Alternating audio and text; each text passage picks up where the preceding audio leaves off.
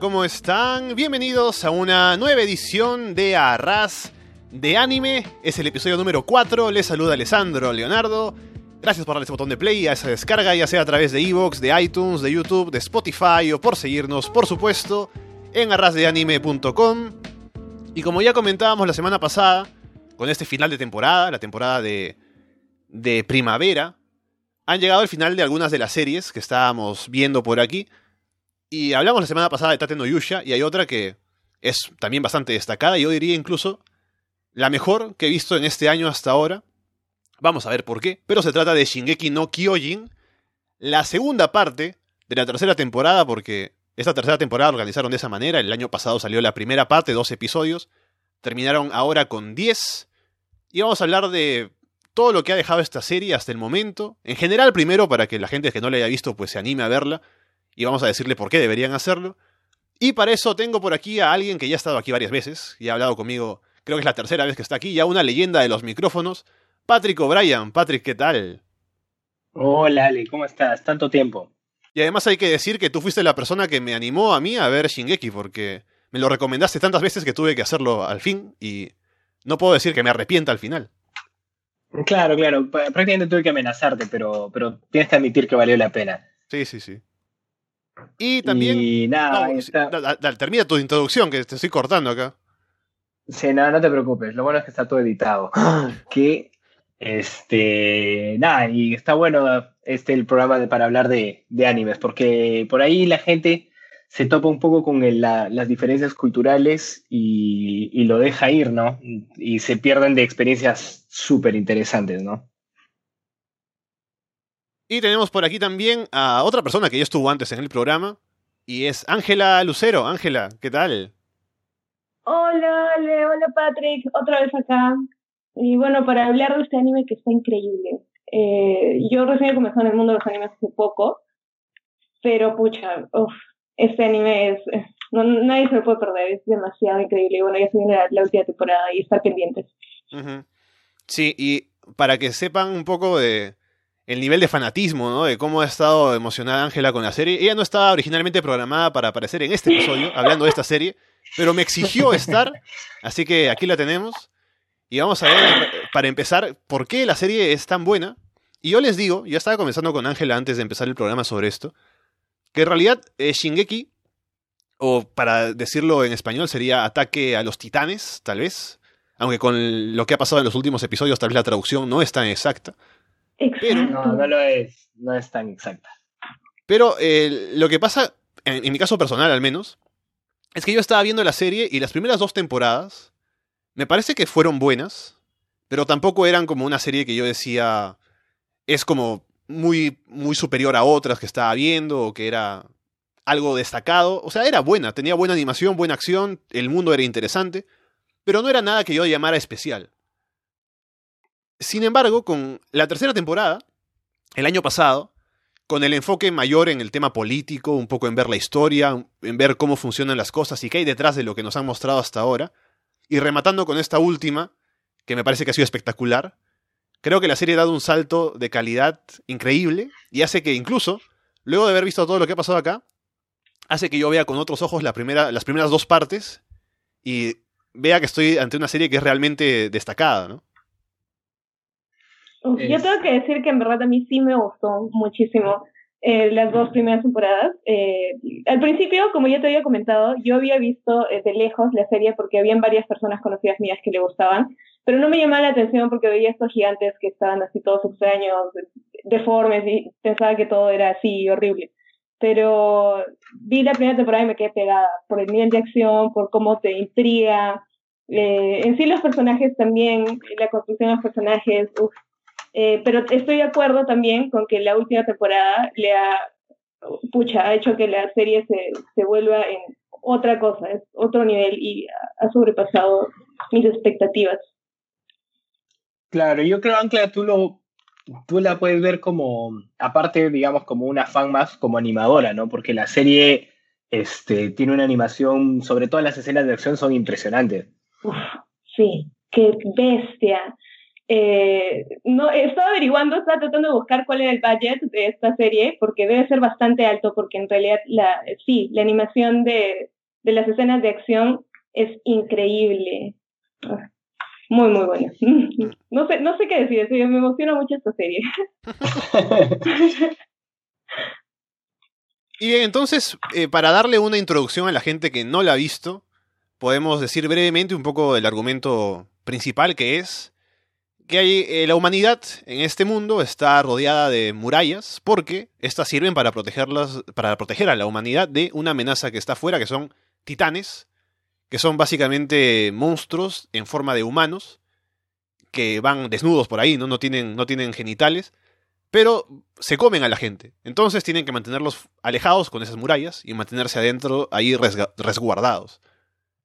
Y entonces el plan o la idea de cómo funciona esta, este mundo es que la gente tiene que, o hay un grupo de, gente que pertenece a, a la legión, ¿no? Al, al, equipo de, de, exploración, que sale de las murallas, investiga qué pasa afuera, un poco intenta descubrir cómo tal vez liberarse de los titanes, tal vez ir más allá, porque la premisa es que toda la humanidad ha desaparecido y ellos son los únicos que quedan, ¿no? Así que esa es básicamente la premisa, y se construye alrededor de eso. Entonces yo diría que lo destacado de la serie es el mundo, que te presenta esta realidad interesante, ¿no? Y cómo funciona todo a partir de eso, los personajes cómo sufren por el ataque de los titanes y, tienen que responder, ¿no? Esa es la idea. Claro, al menos de las dos primeras temporadas. Sí, este, claro, en verdad lo que a mí me llamó inicialmente la, premisa, ¿no? O sea, no, no lo vi como una especie de, de concepto elevado, así, súper artístico, pero para mí funcionaba, por eso fue que lo empecé a ver. Era la humanidad atrapada detrás de unas murallas y estaban esos tipos que querían ir a matarlos, ¿no? Y lo interesante acá es el, el, el contexto, porque digamos, la humanidad no, este problema de los titanes no la agarró en tiempos modernos, ¿no? Donde tenemos aviones y, y armas de fuego que probablemente se hubieran encargado los titanes bastante rápido, sino que parece que la tecnología que tiene esta sociedad es, eh, yo diría que está por el renacimiento, más o menos. Sí. Y que y eso plantea un desafío. Entonces la gente que está, que se tiene que enfrentar a los titanes usa un mecanismo ingenioso que, bueno, probablemente en la vida real no funcionaría, pero está bueno, ¿no? Que es el equipo de maniobras tridimensionales, que son una serie de ganchos y poleas que van atadas a su cintura con gas comprimido y que los usan para trepar edificios, árboles, para moverse tridimensionalmente y poder matar a los titanes, que para estos la forma de matarlos es cortándoles eh, la nuca, porque de otra manera no, no se puede. Parece que no tienen órganos vitales ni nada, o si es que los tienen no, no, son, no son importantes para su supervivencia. Claro, hasta ese momento nos dicen eso, que no saben todavía por qué eh, el cuello, pero se han dado cuenta que es el cuello donde tienen que atacar. Y bueno, ya luego nos explican el por qué en el cuello, ¿no? Entonces, claro, eh, no, no. estaba pensando en algo más. Bueno, dale, dale, mientras me, acomodo acá. No, yo decía, claro, no, eh, una cosa destacable de la serie es que no, no deja detalles sueltos, ¿no? Hay un motivo por el que es el cuello, hay un motivo por el que son titanes, todo tiene, todo tiene un motivo, ¿no? Como que no hay, no hay detalles que caigan a, a desperdicio.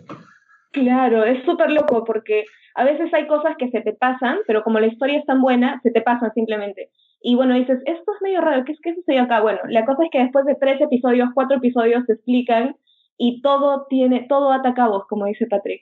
Eh, como lo del cuello, eh, como incluso las murallas, todo. Eh, el, el, sueño inicial que tuvo Eren al principio, que, bueno, inicia la serie y él despierta de un sueño. Y es una forma interesante de iniciar, pero la serie no, no lo ha dejado solamente qué forma interesante de iniciar, sino que tiene todo un sentido al parecer, que aún todavía no lo develan el 100% de la serie, pero creo que nos hace pensar a todos en que podría haber ahí algo con el tiempo, ¿no? Y hubo un momento en que esta serie, Shingeki no Kyojin, era como de lo más destacado, de lo que más se hablaba en el mundo del anime, porque esa primera temporada causó un gran impacto por el nivel de animación, por la historia, por, por cómo se desarrollaban los personajes y todo lo demás. Así que era muy popular, pero es cierto que a pesar de que estamos hablando que es una gran serie y todo, cayó mucho en popularidad o al menos en, en el impacto mediático, porque la primera temporada sale en 2013 y no es hasta 2017 que hay una segunda temporada. Y eso Mm. sirvió para quemar un poco todo el, el interés, toda la expectativa de la gente. Que para quienes se quedaron a verla y la han visto ahora, pues han tenido como que un premio a su compromiso. Pero es Mm. cierto que ese, ese hiato, ¿no? Es, ese tiempo que pasó sin que haya segunda temporada, eh, le afectó a la serie como para mantenerse ahí en- entre la conversación.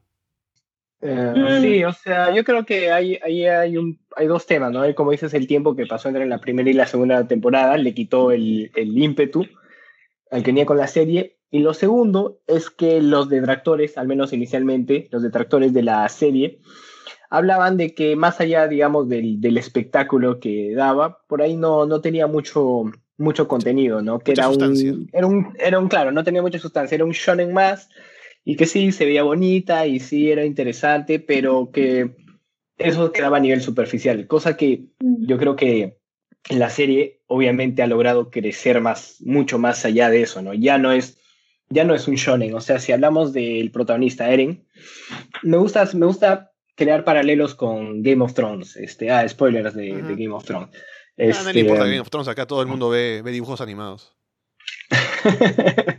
este, bueno, en Game of Thrones, digamos, eh, la idea, al menos originalmente, y mientras siguió los libros, la idea del, del- del autor era plantear estos este, arquetipos de la fantasía y que son muy conocidos, qué sé yo, el, el rey justo, el guerrero noble y lleno de honor, el amor imposible eh, entre dos personas, y tomó esos arquetipos de la fantasía y los, y, y los volteó de, de cabeza, ¿no? Y lo hizo, digamos, con un resultado genial.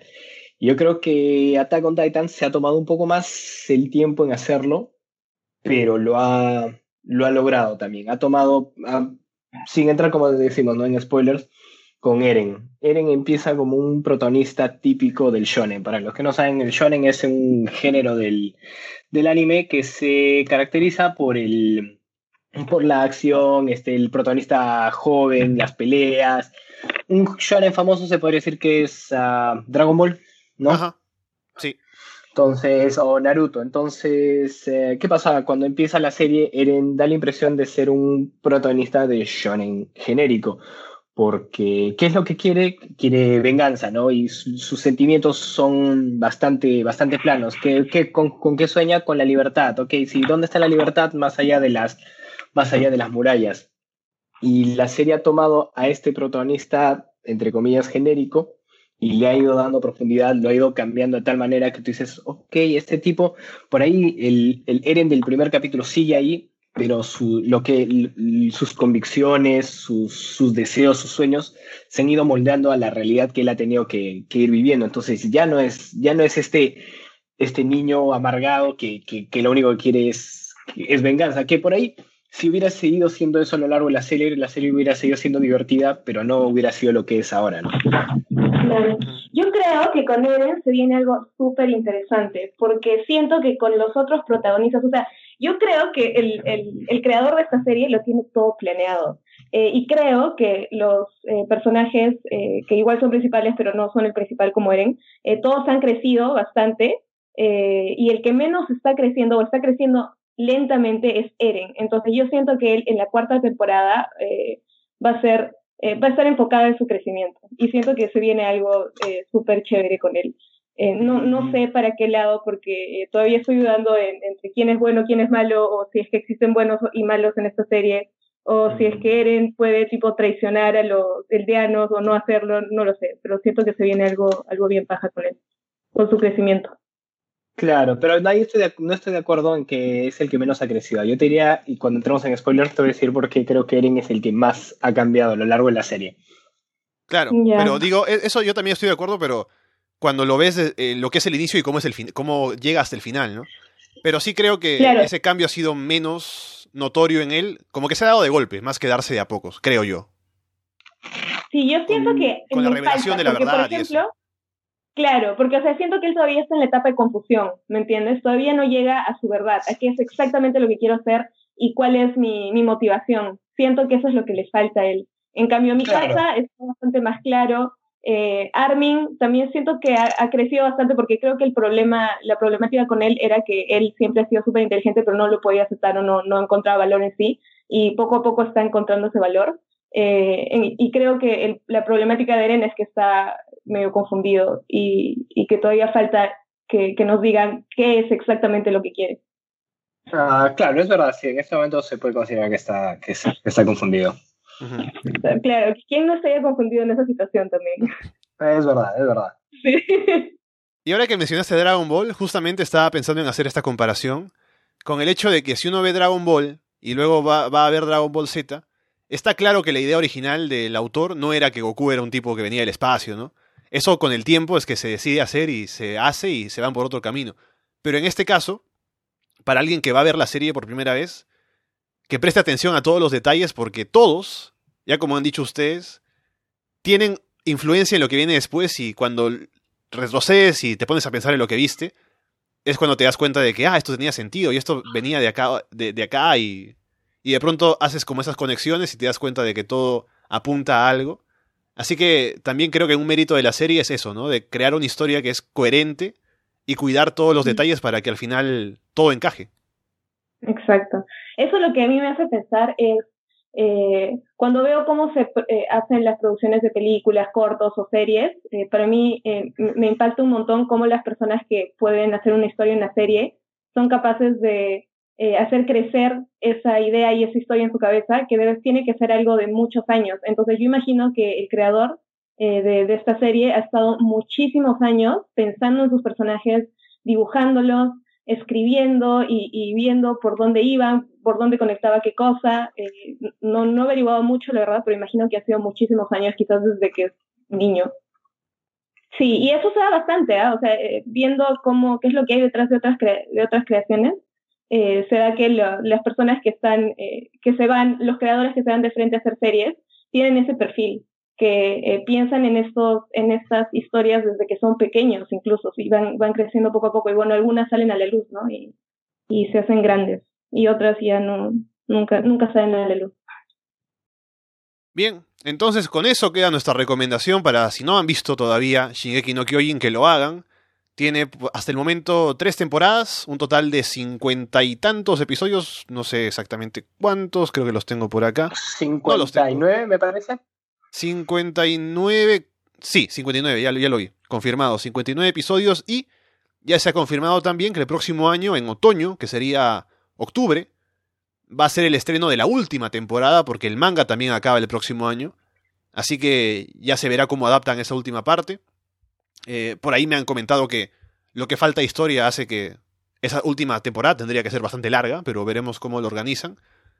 Ojalá, ojalá. Y también han dicho que el estudio que animó Shingeki no Kyojin hasta ahora no va a encargarse de la última temporada. Así que espero que si, si, otro estudio, o sea, otro estudio va a tomar la serie, espero que no se note el cambio, ¿no? Porque, por ejemplo, en el caso de One Punch Man, a pesar de que yo no estoy tan, tan molesto con el cambio, no creo que sea tan notorio, o, que, o no creo que sea malo, porque sí es notorio, pero no creo que sea malo el cambio Sí creo que hay partes de la segunda temporada de One Punch Man que podrían haber sido mejores si se hacían como en la primera temporada en cuanto a animación, dirección y eso. Así que solo espero que si vamos a hablar del final de Shingeki no Kyojin, la culminación de toda la historia, que sea animada como debería ser, ¿no? Con, lo que se merece. Claro, a la altura. Sí, o sea, si no es igual que sea mejor, ¿no? Claro, claro. Que se le carguen a Ancla. Oye, sí, no, yo no, yo no animo, yo no animo. este, oye, pero, o sea, ojalá cambien de estudio de animación, pero tercerizando solo la animación y que sea tipo, que sea un estudio mejor de animación, pero que no cambien los directores de arte ni los directores de, de guion, los guionistas, que no cambie nadie, solamente la animación.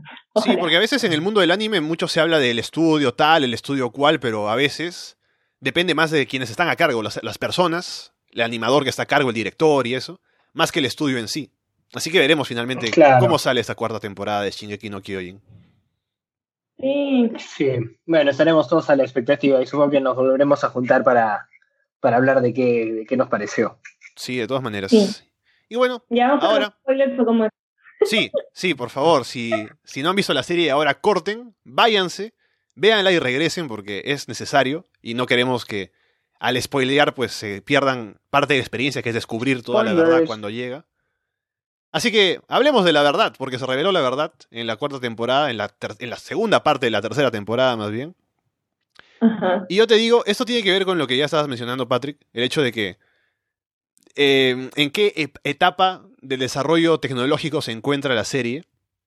Porque yo no me había puesto a pensar detenidamente en eso. Pero cuando descubren este libro en el sótano de Grisha y ven esta foto y leen atrás que esto es una foto, no es un dibujo, y no saben que es una foto, ahí fue cuando me explotó la mente, ¿no? Digo, o sea, no me había puesto a pensar que no sabían que era una fotografía. Y ahora que claro, lo yo también como que no, no, había reparado en eso. Claro, y cuando lo mencionan es como que, ¿qué está pasando, no? O sea, hay fotos, pero ellos no saben que hay fotos, entonces están aislados del mundo de fuera.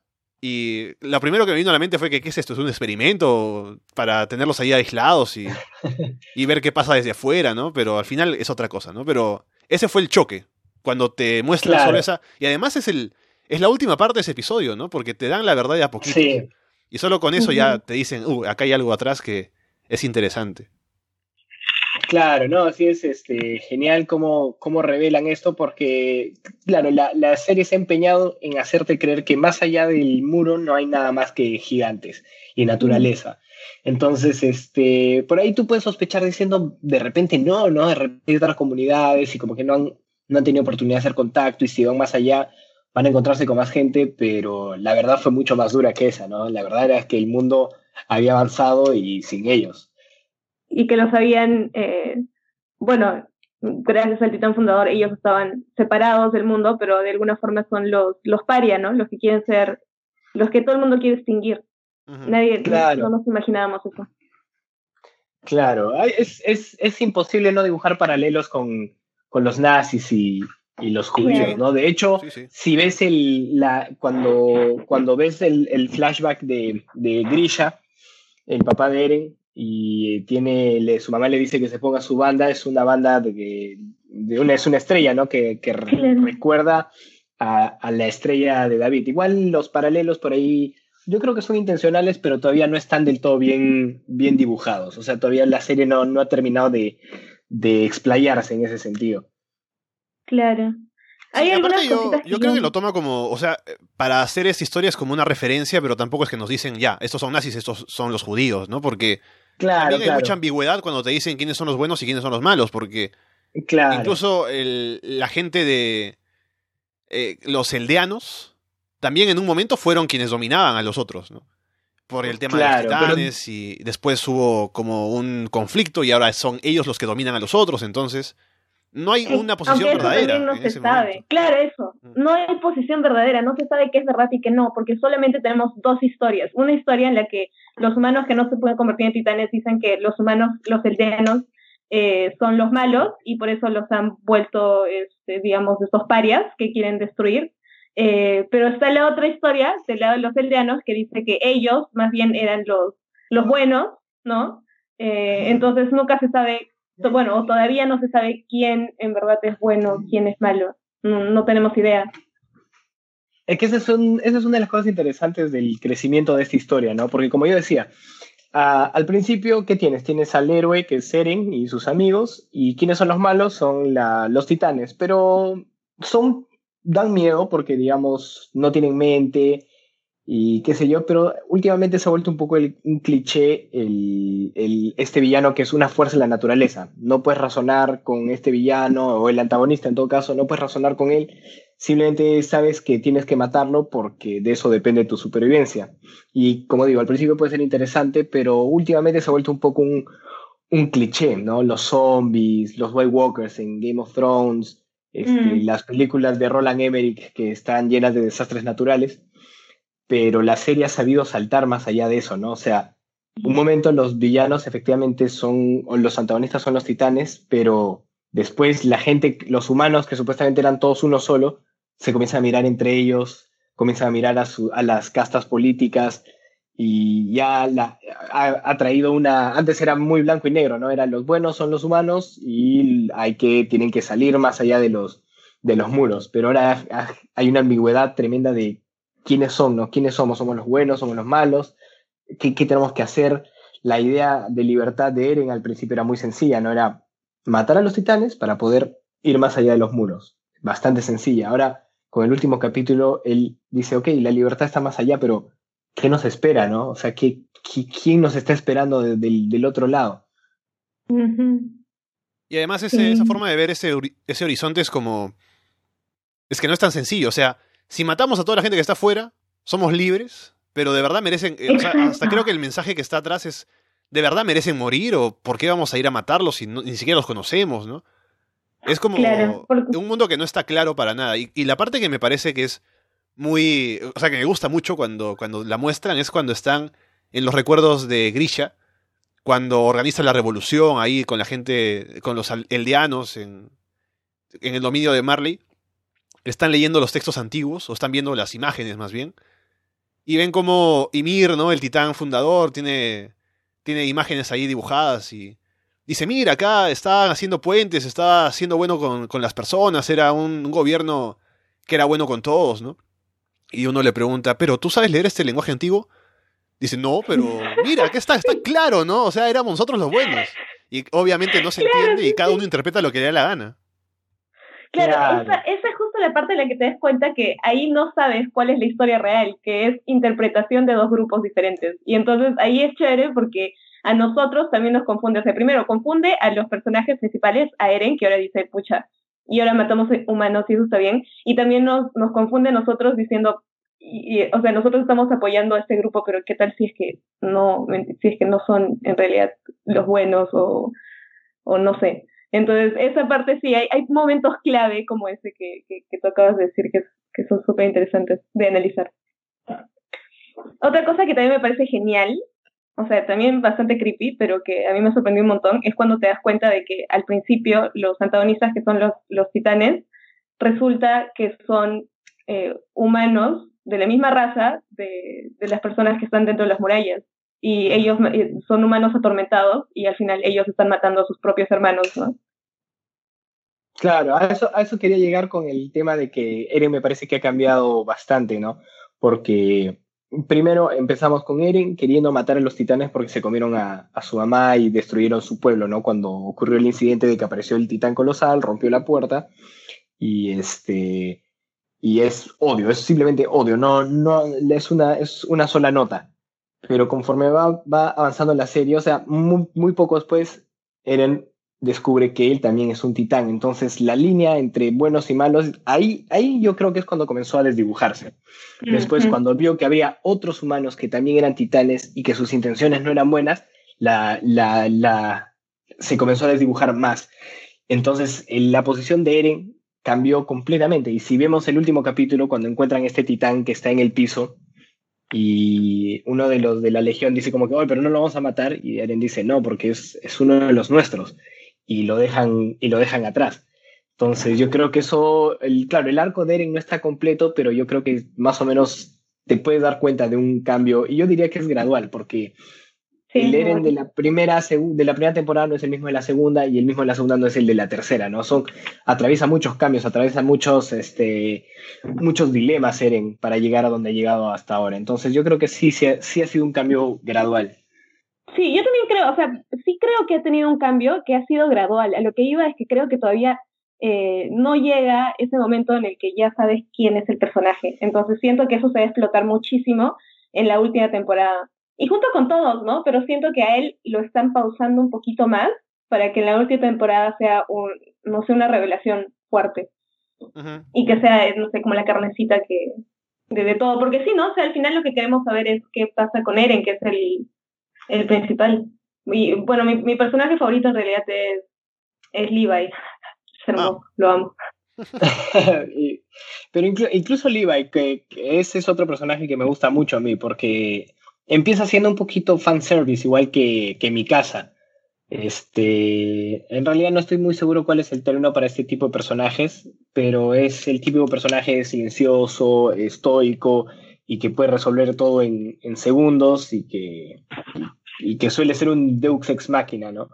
Y mm. conforme avanzando la historia, también te das cuenta de que por qué es así, ¿no? O sea, no, no es así porque, porque sí, ¿no?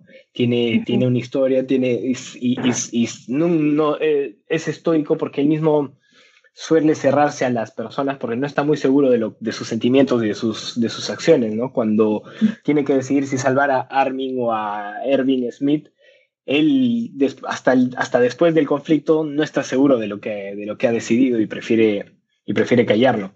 Es que en realidad yo creo que es un conflicto que tampoco no solo afecta a él, sino los argumentos para ambas partes son tan buenos que tú también puedes decir en un momento, en ese mismo episodio, ¿no? Ese episodio que es genial de cuando deciden si salvar a Armin o a Erwin. Es como, ya, en un momento te dicen, sí, Erwin, salvémoslo por esto. Y dices, ah, tiene razón. Luego salen con el argumento de que no, Armin tiene esto otro. Y dices, ah, tiene razón, salvemos a Armin. Y luego van así, como haciendo ping-pong, ¿no? Y tú dices, ya, pero es que salvar a uno es matar al otro y al fin, o sea, sí, está bien que salves a uno y es, y es un resultado que te puede dejar satisfecho, pero siempre vas a estar perdiendo algo que dices, qué posibilidades podrían haberse abierto si esta persona seguía viva. Y eso es más importante mm. todavía cuando ahora se sabe que hay eh, todo un, toda una humanidad, todo un grupo social que es el opresor, ¿no? El que es contrario a la gente que vive dentro de las murallas y para el que se necesita tener una campaña militar, ¿no? Algo que es como para ir en contra de ellos y para eso se necesita un comandante, como habría podido ser Erwin, pero ese comandante ya no está. Claro. Yo creo que sí, es, es difícil de, pensar o de hacerse una opinión de quién es, hubiera sido mejor revivido. Yo sí creo que es, que es mejor que sea Armin. ¿Por qué? Porque es más joven, hay más tiempo para que siga viviendo. Este, Erwin ya no tiene un brazo, aunque igual le podía salir siendo titán, ¿no? Sí. Eh, y que aparte Armin eh, logró resolver problemas que Erwin al final no podía resolver y Erwin le dejó esa responsabilidad a Armin. Entonces siento que es una buena, una buena solución, aunque igual me parece que Erwin de todas formas hubiera dado respuestas a, algunos problemas, ¿no? Porque es Erwin. Claro, o sea, sí, yo, yo creo que era, una, era un dilema complicado, pero eligieron a la persona correcta. Eh, para mí Armin mm. fue la persona correcta porque era inteligente y otro motivo es que, a diferencia de Erwin, este, el compás moral de Armin está más con la humanidad, más con los, con, sus congéneres, ¿no? Él quiere, él quiere hacer, tomar la decisión correcta no por él, sino por los demás, cosa que Erwin admitió que no era así. Que no. Él, él, él, toma, él, obviamente no era, no era un mal tipo, no es que no pensara en los demás, pero su, última, su último deseo, su última ambición era él conocer los secretos. Y sabía que estaba parado en una montaña de cadáveres este, por su ambición de conocer los, los secretos de más allá de las, de las murallas, cosa que no le pasa a Armin. O sea, Armin obviamente también quiere salir más allá de las murallas, quiere conocer el mar, pero aparte de eso, quiere que todos conozcan el mar, ¿no? Y es, por eso para mí fue una buena decisión, ¿no? Difícil, pero, pero, buena. Sí, y también creo que Levi, Levi le, o sea, lo hizo por eso, justamente por lo que tú acabas de decir, porque él escuchó los deseos de Erwin. Me parece que por eso dijo ya que sea Armin. Pero de todos modos lo iba a hacer, o sea, si no había esa reacción como ese espasmo, ¿no? Del brazo de Erwin cuando le aparta la jeringa, podría haber, haber revivido a Erwin, ¿no? Solo que eso es lo último que lo convence de que no, que Armin tiene que ser el que revivan. Y es un, es un recurso este de. que ya se había utilizado antes en Shingeki, en los primeros episodios además, ¿no? Que yo estaba viendo la serie y cuando. creo que es el segundo o tercer episodio, no, debe ser más adelante, porque primero está el entrenamiento y todo. Cuando es la primera batalla con los titanes y Eren muere, yo digo, van a ser tan audaces de haberme puesto un personaje principal para matarlo aquí y cambiar el, enfoque, no sé, a mi casa, por ejemplo, que habría sido muy interesante, ¿no? Finalmente no lo, hubiera sido, claro. Pero, pero igual es algo que te planteas y que es, es interesante de ver. Y ahora con Armin para mí fue similar, ¿no? Como que es un personaje tan importante y va a morir acá que es un gran sacrificio además el que hace, ¿no? Eh, así que no habría estado mal, pero igual me, da gusto tenerlo de vuelta, pero también es como que, sí, me vendieron algo, no, llegaron a hacerlo, pero no me quejo, ¿ah? Solo que lo reconozco como un recurso que se repite. Claro, ojalá no ah, vuelva a pasar. Sí, es verdad, es verdad, es verdad. Y digamos, sí, sería interesante, algo que me parece que la serie le falta explorar un poco más es la muerte, o sea, la muerte está recontra presente, pero no en los personajes principales. Todavía no, no se han aventurado tan, tan lejos, al menos no de todos. Y me gustaría verlo en, en- que seguramente lo van a hacer, ¿no? Me gustaría verlo más adelante. ¿Cómo, cómo, en qué sentido? O sea, de que no, no, se, han anime- no se han animado mucho a matar a, a personajes Ah, principales. ya, ok, ok. Uy, eh, te juro, yo lo pienso y igual siento que sería súper interesante porque daría un giro tremendo, pero a la vez eh, es como el cariño de la serie que me dice, no, por favor, que no se mueren. ¿A quién se puede Claro, morir? claro. Claro, o sea, ahora no sabemos, ¿no? Pero sería, Pero- igual sería, sería, sería un territorio que le falta explorar a la, a la serie. Pese a que la, pese a que la, mu- pese a que la muerte es un, digamos, es una parte importantísima de la, de, de todo el anime. Mm. Yo tengo una pregunta, no sé, me he quedado con la duda, eh, cuando llegan a la aldea de, no me acuerdo cómo se llama este personaje que no tiene pelo, el pelado chatito, Eh, Connie, Connie. Ah, sí, sí, sí. Llegan a su aldea y encuentran a los gigantes ahí que obviamente el que estaba en, en, la casa de, de él era su mamá, ¿no? ¿Quién Sí, los convirtió? Eh, creo que fue, a ver, mm, yo me animo a decir que fue el... No, no sé, no, la verdad fue- que no recuerdo. ¿No fue el papá de historia? Creo que fue ¿Pero el papá de historia. Porque él O sea, estaba no todavía por- empeñado en hacer que la, la humanidad no recuerde su pasado. Y para eso hay que convertir titanes, hay que matar a la gente, ¿no? Para que aún esté ese miedo a salir. Pero no recuerdo que él hubiera estado a ese nivel de desesperado como para ir a una aldea y convertirlos a todos en titanes. Eh, no, acá tengo la respuesta delante de mí. Su, A ver. la, la señora Springer fue, fue convertida por, en titán por el titán bestia, cuando estaban luchando ¿Por por el muro rosa. Ajá, por Seke. Que sí, se me, había, se, me había, se me había olvidado esa parte. La verdad que no, no recuerdo esa parte, qué vergüenza. Pero sí, aquí lo tengo delante de mí. Oh, bueno, se, se me acaba de, de responder. Te juro, estaba así como, ¿de dónde? Era lo único que no, no entiendo. ¿Por qué aparecieron titanes así? O sea, porque sí nos da la respuesta, nos, nos comienza a dar la respuesta de, de, wow, aparecieron titanes de la nada en un lugar, ¿cómo? ¿Por qué? Porque sí, o sea, te crea una intriga súper grande. Pero de ahí no me acordaba que habían solucionado la, la intriga, que nos habían dado la respuesta. Claro, porque sé que Sí, esta sí, gente, eh, Reiner, Bertholdt, al final son los representantes de la gente de Marley, ¿no? Porque ellos vienen de fuera y tienen que mantener el miedo, mantener a la gente aquí aislada, ¿no? Porque la humanidad, esta gente de los, los eldianos tienen que pagar por sus pecados, ¿no? Ese es el argumento que tienen como para mantenerse haciendo lo que hacen. Mm.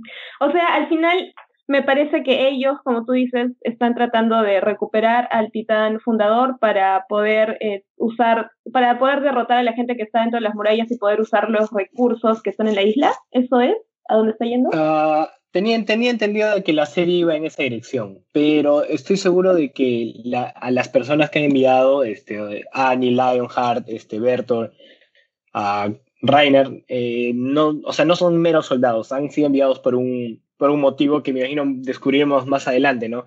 Es más, Mm. yo tengo la teoría de que ellos también son eldianos o descendientes de eldianos que están, rechazan su legado y por eso es que se, se prestan a hacer este tipo de cosas. Claro, porque O sea, para ser titán tienes que, tienes que tener esa sangre.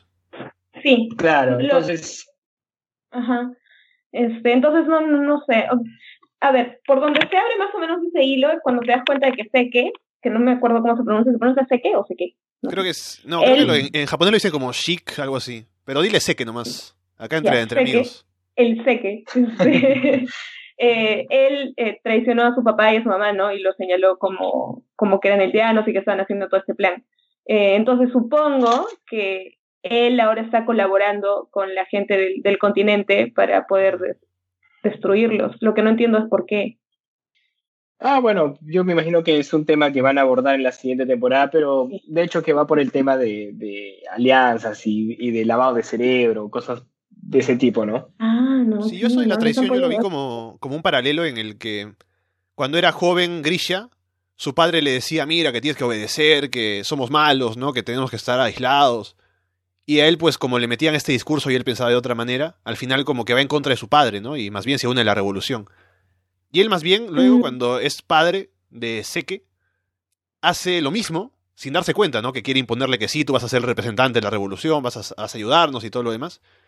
Y sí, Sike, o Seke, al igual que él, rechaza a su padre porque él dice, no, mi padre está equivocado, que está hablando, está hablando piedras, ¿no? Yo estoy de acuerdo en la idea del gobierno, que es que somos malos, o que los eldianos son Mm. malos, así que es como un paralelo en lo que hizo él como joven y lo que hace su hijo para, para delatarlo a él.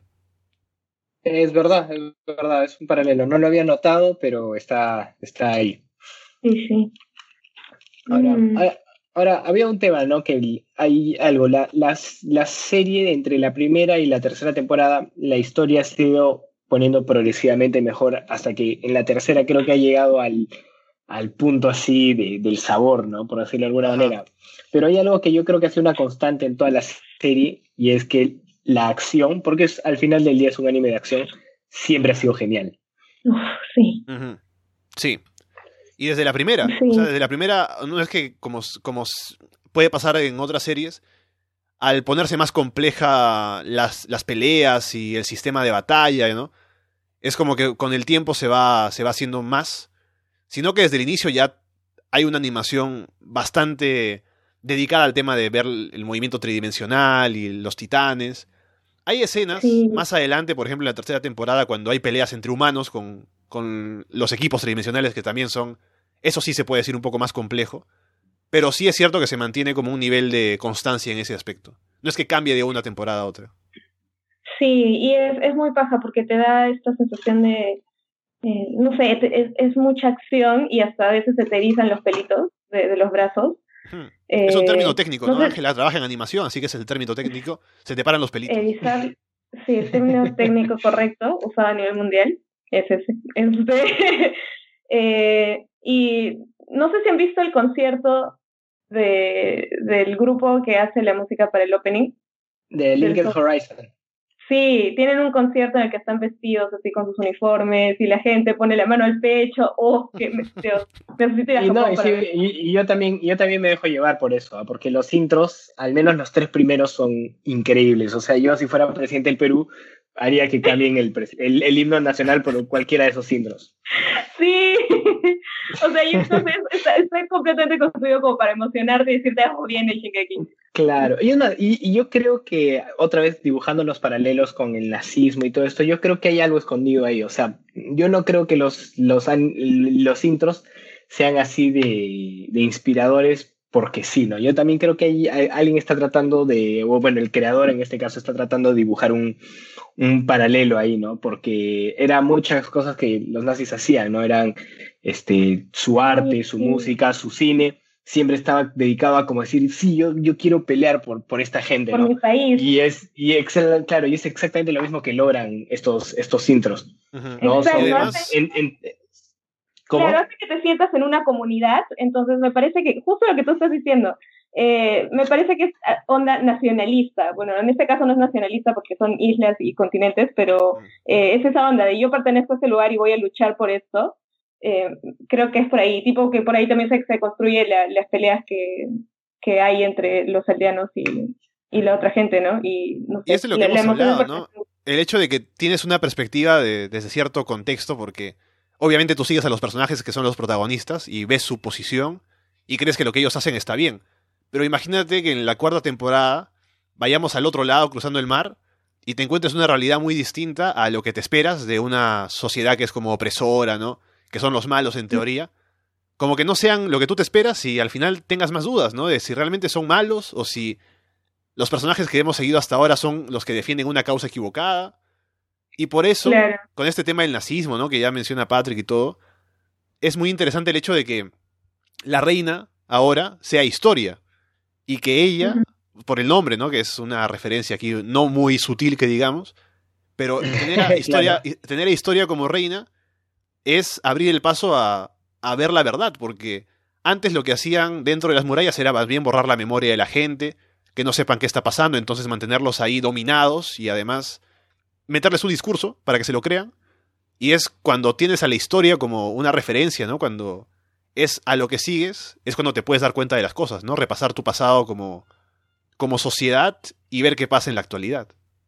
Claro. Y lo chévere de historia es que se supone que su familia a lo largo del tiempo es la que está encargado de borrarle la memoria al, al pueblo Eh, pero ahora Historia, más bien le preguntaron qué hacemos con esa noticia, la guardamos al pueblo, no se lo decimos a nadie porque va a fundir el pánico y ella dijo no, eh, eh, llegó el momento de decirles todo y se suelta toda la, toda la verdad, ¿no?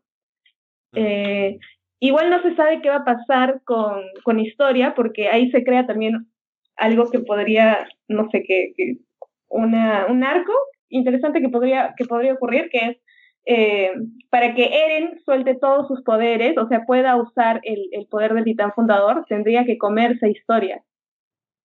¿Me entiendes? Entonces, eh, porque si historia se vuelve el titán, eh, vendría eso que, que, que tienen los, eh, los de esta familia, que cuando son invadidos por el, por el titán fundador quieren de la nada borrarle la memoria a todo el mundo. Eso le pasaría a historia. Entonces no les conviene, ¿me entiendes? Tiene que ser Eren, que se coma historia para poder usar el poder de, manipular a los titanes. Y ahí la pregunta es ¿por qué? ¿por qué? ¿Por qué cuando reciben ese poder deciden que lo mejor es borrar la memoria, ¿no? ¿Qué cosa verán cuando, cuando reciben todo ese poder, toda esa información, ¿no?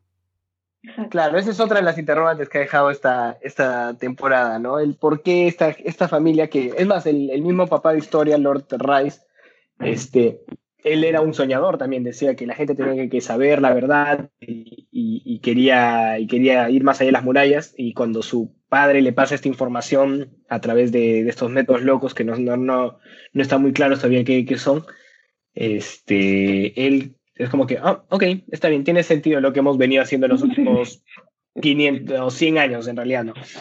Entonces sería interesante ver qué cosas han visto ellos, por qué para ellos tiene tanto sentido el tener que mantener a la gente este, detrás de las murallas, ¿no? Ya no es un tema de, de, cultura o de, o de costumbres, es una cosa que llega esto a su cabeza y dicen, ok, tengo que seguir esto.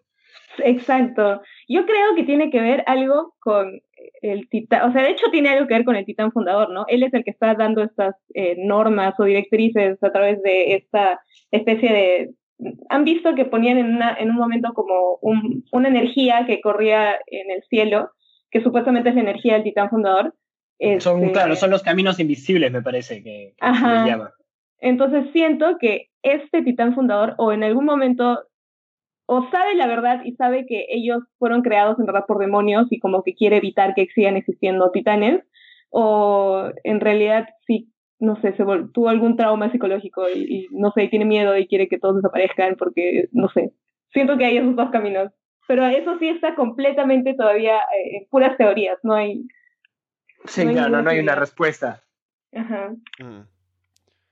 Y hablando de cosas que no tienen respuesta, hay una parte que nos voló la mente a todos, que es en el penúltimo episodio de la tercera temporada, cuando al final hay un diálogo, esto en los recuerdos, ¿no? Cuando Grisha habla con el búho y de, un momento a otro el búho le suelta como que sí, tienes que hacerlo correcto porque para salvar a mi casa, a Armin, ¿no? Y claro, le pregunta, ¿de qué estás hablando, no? Dice, no, no sé. Claro, y es como que los dos, claro, y los dos se quedan como que sí, o sea, él le dice, eh, Grisha le dice, ¿quiénes son? Y, él, y el búho responde, ni idea, no sé quiénes, quiénes son. Claro, Pero es un momento chévere. Eh, sí, ese momento es genial, ¿no? Porque sí, a mí también me dejó un poquito pasmado. No, no sé. todos, creo que todos, junto con los personajes que estaban en ese momento en la serie, todos nos quedamos, ¿what? Eh, fue demasiado chévere, pero yo creo, ahí es donde me da la idea de que es un ciclo, porque no solamente le dice para que eh, te cuides a Armin y a, y a mi casa, sino que le dice para que no se vuelva a repetir esto como un ciclo. Entonces, algo me dice que en algún momento Eren y, esto sí es una teoría súper loca.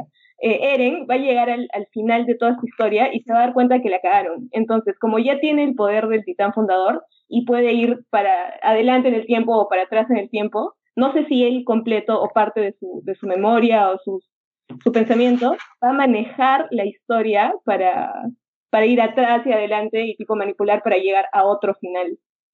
No sé por qué creo que eso va a ir así. Ah, podría ser. Ah, la verdad que el, o sea, este anime que ha logrado introducir viajes temporales, al menos, o no introducirlos, sino hacer como una pequeña referencia. Y yo creo que podrían con el desafío de, llevarlo por ese lado. Sí, porque ya hay pistas. O sea, ya se han despertado. Eren se ha despertado dos veces de sueños que dice: eh, Siento que ha despertado un sueño muy largo, como si recién hubiera entrado en, conocimiento o su conciencia hubiera comenzado ahí. Eh, y luego aparece que dice eso de, que, que, acabo de decir algo, no tengo idea de que dije, creo que es el pensamiento de otra persona. Entonces, algo ahí hay. Sí, no, de todas maneras hay, hay carnecita ahí, como dices, que, del que van a explotar, pero de todas maneras.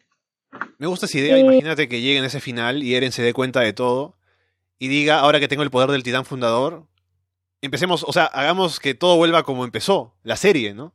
Que es mejor así que se queden las cosas, en lugar de querer salir, querer la libertad, que de pronto llegue a esa ah, conclusión. ¿Qué sería? Sería tremendo, sería tremendo, pero no sé, habría, habrá que esperar a ver qué, qué deciden hacer. Sí. O podría ser esa... Lo que yo decía con ese diálogo, lo, lo que me hizo pensar fue que también en ese episodio mencionan que algo muy loco es que el poder de los titanes, los titanes que son los que tienen poderes especiales, que creo que son nueve, siete, nueve. Sí, son ah, nueve. nueve, ¿no? Ellos eh, lo que tienen que hacer para que su poder se pase a otros es dejarse comer, ¿no? Porque cuando pasan eh, 13 años de que adquieren el poder, mueren. Entonces, para que ese poder no se pierda, se dejan comer claro. si no se dejan comer y mueren, no importa porque cualquier persona que nace dentro de esa raza lo hereda. Sin tener que ser familiar ni nada, hereda el poder. O sea, eso te habla de que hay una conexión que es súper loca, ¿no? Que no se sabe de dónde viene, pero que conecta toda esa raza de cierta manera y el poder se traslada así. Y eso me hizo pensar que a lo mejor, si bien Eren es una persona que vive en el futuro, el Eren protagonista de la serie, el búho puede tener pensamientos que se cruzan con los de él porque el tiempo es como no una línea, sino como que está ahí, no es un tiempo que... Un círculo. Claro. Un círculo podría ser, ¿no? Claro, que en lugar de pensar como que hay pasado, presente y futuro, todo el tiempo está dado ya. Entonces, se pueden comunicar de esa manera. Podría ser, ¿no? O sea, da para muchas posibilidades este diálogo de acá y lo que podría estar pasando. Sí, sí, Incluso sí es verdad. Hay un momento en el que en serio, ahora ya no sé si lo he imaginado, pero según yo existe, en el que le preguntan su nombre al búho, creo que Grisha le pregunta su nombre al búho, y el búho dice Eren. Ajá. No, pero creo que el nombre del búho es Eren. El búho se llama Eren Kruger. ¿Ves? Me parece que a raíz de eso es que Grisha decide ponerle Eren a su hijo. Ah, ya. Bueno, esa respuesta no es más fácil. bueno, supongo, ¿no? Supongo, sí, pero sí se llama, es Eren Kruger. Sí, sí, sí, yo pensé lo mismo, yo pensé lo mismo. Ah, ya. Porque a mí, me, no sé, me hizo pensar y dije, pucha, ¿qué tal si es que en realidad sí todo, todos los tiempos están interconectados y de alguna forma todos está, o sea, la información corre eh, entre estas personas sin que se den cuenta, entonces por ahí llegó el nombre Eren también, ¿me entiendes? Y quizás y quizás es todo un círculo que se repite y se repite y se repite y se repite y se repite y nunca deja de repetirse hasta que alguien cambie algo. Y quizás a eso se refiere el búho cuando dice para que, para que no se convierta en un círculo y eso continúe para siempre. Claro. Sí, o sea, hay algo ahí que van a, van a jugar con ese tema de los de la, la forma circular del tiempo, ¿no? Que en Avengers también Endgame.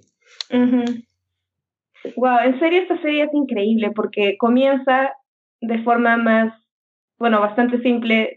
Tienen que pelear contra los titanes, nada Pero ya, o sea, mira, desde el inicio, el título del primer episodio es para ti, dos mil años, en el futuro.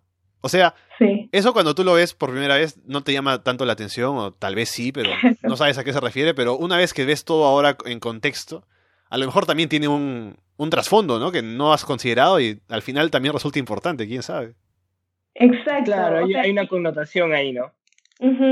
Y o sea, eso es lo que me parece increíble, que poco a poco le van metiendo más complejidad y no es como inventado de la nada, no es como que eh, de la nada al, creador se le ocurrió decir, uy, vamos a hacer esta serie más compleja esta temporada y este capítulo va a ser más complejo. No, sino que todo está creado porque todo se interconecta desde el primer episodio. Si tú eh, ves el último episodio de la temporada y luego ves el primero, te das cuenta que tiene sentido. Entonces eso es increíble y siento que ahora va a seguir eh, yéndose en complejidad, porque ahora ya estamos entrando en esos los viajes en el tiempo, y quién sabe qué más puede venir, porque creo que no se sabe qué más esperar de esta serie. Se ha vuelto bastante impredecible. Bueno, y, y había, hay otro tema que me parece que es constante en toda la serie, y es la música, que por ahí la gente no, no la tiene muy, muy en cuenta, pero a mí me parece genial, me parece increíble.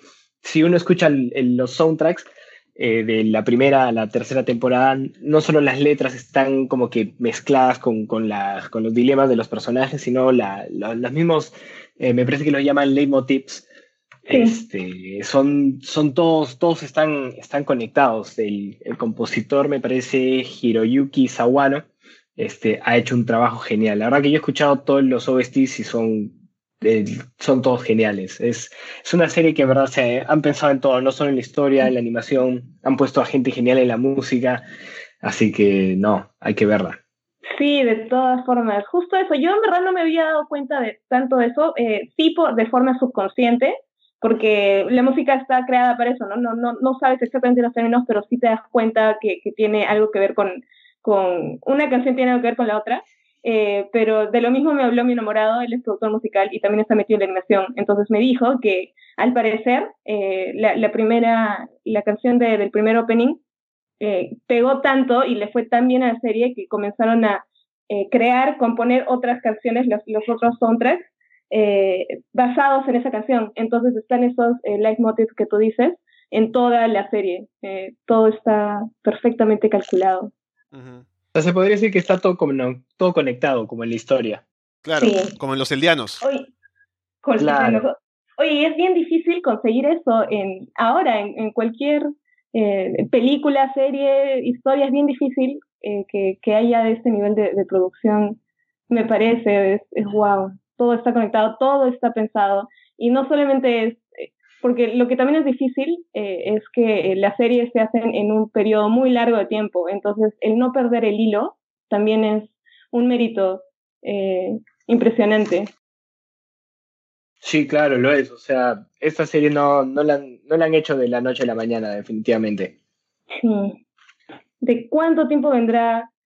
A eso me refería con que de todas formas el creador ha estado muchísimo tiempo pensando en esta serie y eh, no sé, es, es algo que, que se tiene que apreciar porque es una construcción de muchos años y después de que comienza la historia están todas estas personas detrás animando, pintando, dirigiendo, yo qué sé, y oh, Dios, qué buena serie. Amigos, más bien yo ya me tengo que ir desconectando. Sí, justamente ya íbamos a darle cierre, pero si tienes que irte, Ángela, te dejamos ir. Gracias por estar acá en el programa. Muy bien. Oigan, más bien tenemos que vernos un día, unas chelitas hablando de Shingeki. Ya, perfecto. Sí, claro. Ahí, descubrimos todo, ahí escribimos el manga. Sí, claro. Nos juntamos para escribir nuestro propio manga. sí. Ya pues chicos, fue un gustazo hablar con ustedes de esta serie y ojalá volvamos a juntarnos a hablar de otras cosas. Y esas chelas tienen que darse sí o sí, amigo. Sí, obvio, no te preocupes, Ángela, vamos a, vamos a planear algo. Dale. Chao, cuídense. Chao, Besito, Ángela, cuídate. Bueno, pues entonces para ir terminando con esta conversación, te puedo preguntar si tienes algún momento destacado de la serie, ¿no? Yo, a mí vino uno a la mente ahora que mencionaste lo de la música, en uno que tiene que ver con todo lo contrario, que es el episodio, precisamente el que ya, el que ya mencioné de Armin y Erwin, la decisión de a quién, a quién darle la inyección, que no tiene música, y que es todo tensión, todo conversación, todo a cargo de los actores de voz, y es increíble, creo que es mi episodio favorito de toda la serie. Así que este fue el momento que me vino a la mente. ¿Tú tienes algún momento, tal vez, no tal vez el favorito tuyo, pero algún otro que quieras destacar?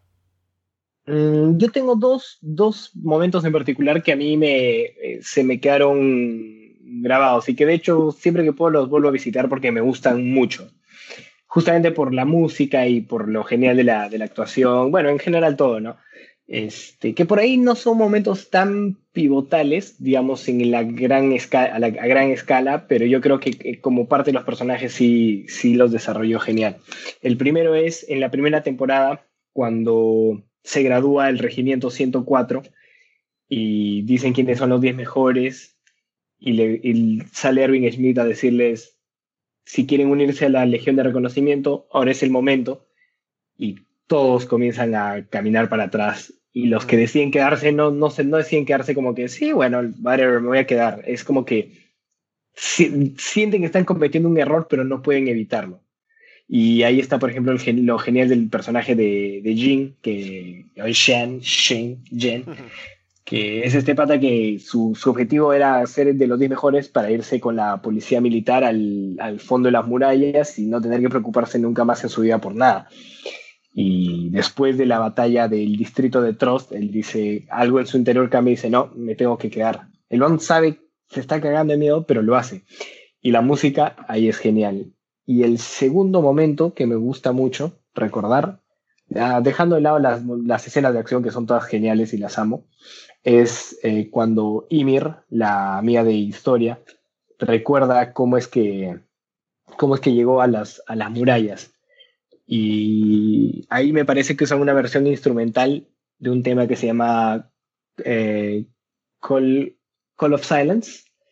Y este. Y es un momento interesante porque si lo vuelves a ver, revela muchas cosas de la trama que iban a ser súper importantes más adelante, pero que son, se hacen pasar como detalles del flashback, nada más.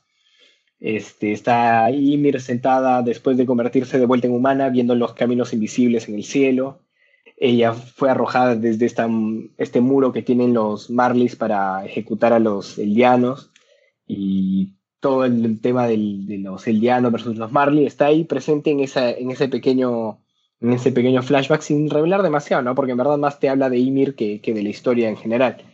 Y nada, me pareció, esos, son, esos dos momentos se me quedaron mucho, me parecieron geniales.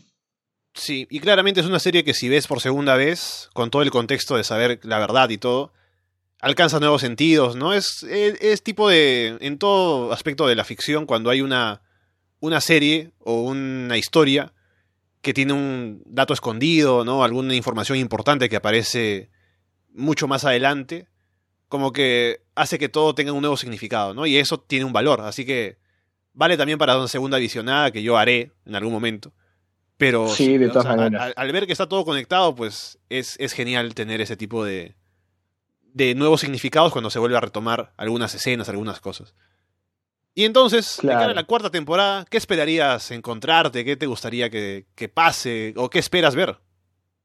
Mm, a ver, bueno, de plano, espero música genial, espero un gran intro, un gran, gran intro. Este, que la verdad que los últimos dos, de, los, los dos de la tercera temporada no, no, no han estado mal para nada, pero creo que no han llegado al nivel de sus antecesores. Eh, espero ver animación increíble. Y sobre todo, o sea, esto no. Por ahí no, está basado en, una, en algo lógico, sino más una corazonada de que los conflictos anteriores se van a ver minimizados ante la gran escala del mundo con el que se van a encontrar. Eso es lo que preveo para la cuarta temporada. Claro, porque es como que han estado metidos en un mundo inventado, porque están aislados de toda la tecnología actual, ¿no? De, de la realidad. Y es como que todo lo que han vivido hasta ahora es para enfrentarse al mundo de fuera, ¿no? Así que eso creo que es algo que va a ser interesante. Habrá que ver cómo se plantea esto, cómo llegan al otro lado, cómo los reciben, qué pasa con la gente que estaba ahí operando, ¿no? Como Seque, como los demás. Así que da para mucho. Veremos cuánto dura además la última temporada, para que abarquen todo lo que falta de historia y que terminen de contar bien todo. Pero con la buena situación que ha dejado esta, esta tercera temporada, yo he quedado con mucho hype. Y te decía a ti, ¿no? sí. Los puntajes y que yo pongo ahí en Miami me listo solo para tener como referencia. Es como las primeras dos temporadas tenía marcadas con un 7 de 10 y luego tercera temporada, primera parte 8 y última parte 9. Así que estamos hablando ya de una serie que para mí está entre las mejores que he visto en todos los animes.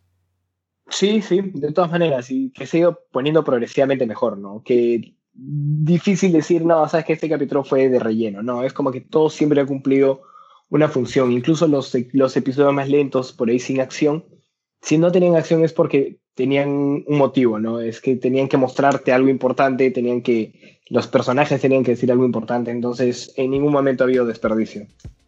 Ahora que dices episodio de relleno, se me ocurre que en la cuarta temporada hay un episodio de las aguas termales, ¿no? claro, un capítulo del viaje a Acapulco, podría ser. Pero incluso con eso podrían jugar y, sé que no nos decepcionarían. Ahí está entonces Shingeki no Kyojin, que como decía es Ataque a los Titanes, pero también en esa tercera temporada se ha dicho que se podría traducir como el titán de ataque, que es precisamente el titán, la fuerza o el, titán, el poder que tiene Eren. Así que una gran serie, Claro. estaremos atentos a lo que venga a partir de ahora. Voy a evitar leer el manga, ¿no? Evitar spoilers. Que la gente en realidad no hace spoilers. En, en el anime son respetuosos de. Quienes ven el anime, pues que se enteren por el anime. Que no tienen que enterarse de todo por el manga. Así que veremos. Claro, sí, eso está bueno. Sí, genial. Y ya he quedado contigo para más adelante. Justamente ahora me estoy liberando un poco de las cosas que tengo pendientes. Quiero ver Devilman Cry Baby para comentarlo contigo, porque que- quedamos ahí en que podríamos conversarlo. Por supuesto, sí, es otro, otro gran anime. Y sí, me gustaría conversarlo también. Un, última, un último dato que te suelto, que yo recuerdo que te dije cuando hablábamos de Evangelion, que no sería una serie que le recomendaría a alguien como primer anime para ver, pero ahora que ha salido en Netflix se lo he recomendado a todo el mundo, así que ahí está la consistencia en mis opiniones. Bueno, está en el alcance de la mano, ¿qué se va a hacer? Se tiene que tomar. Bien, entonces ahí está, hemos hablado de Shingeki no Kyojin, una gran serie, y como ya les digo, estaremos atentos a lo que venga en la próxima temporada para comentarlo también. Recuerden que estamos en arrasdeanime.com, también en Evox, en iTunes, en YouTube, en Spotify. Déjenos comentarios, sus teorías sobre lo que vaya a pasar con Shingeki no Kyojin a partir de ahora. De parte de Patrick O'Brien, Ángela Lucero que se tuvo que ir temprano y Alessandro Leonardo, muchas gracias y esperamos verlos pronto. Gracias, Ale.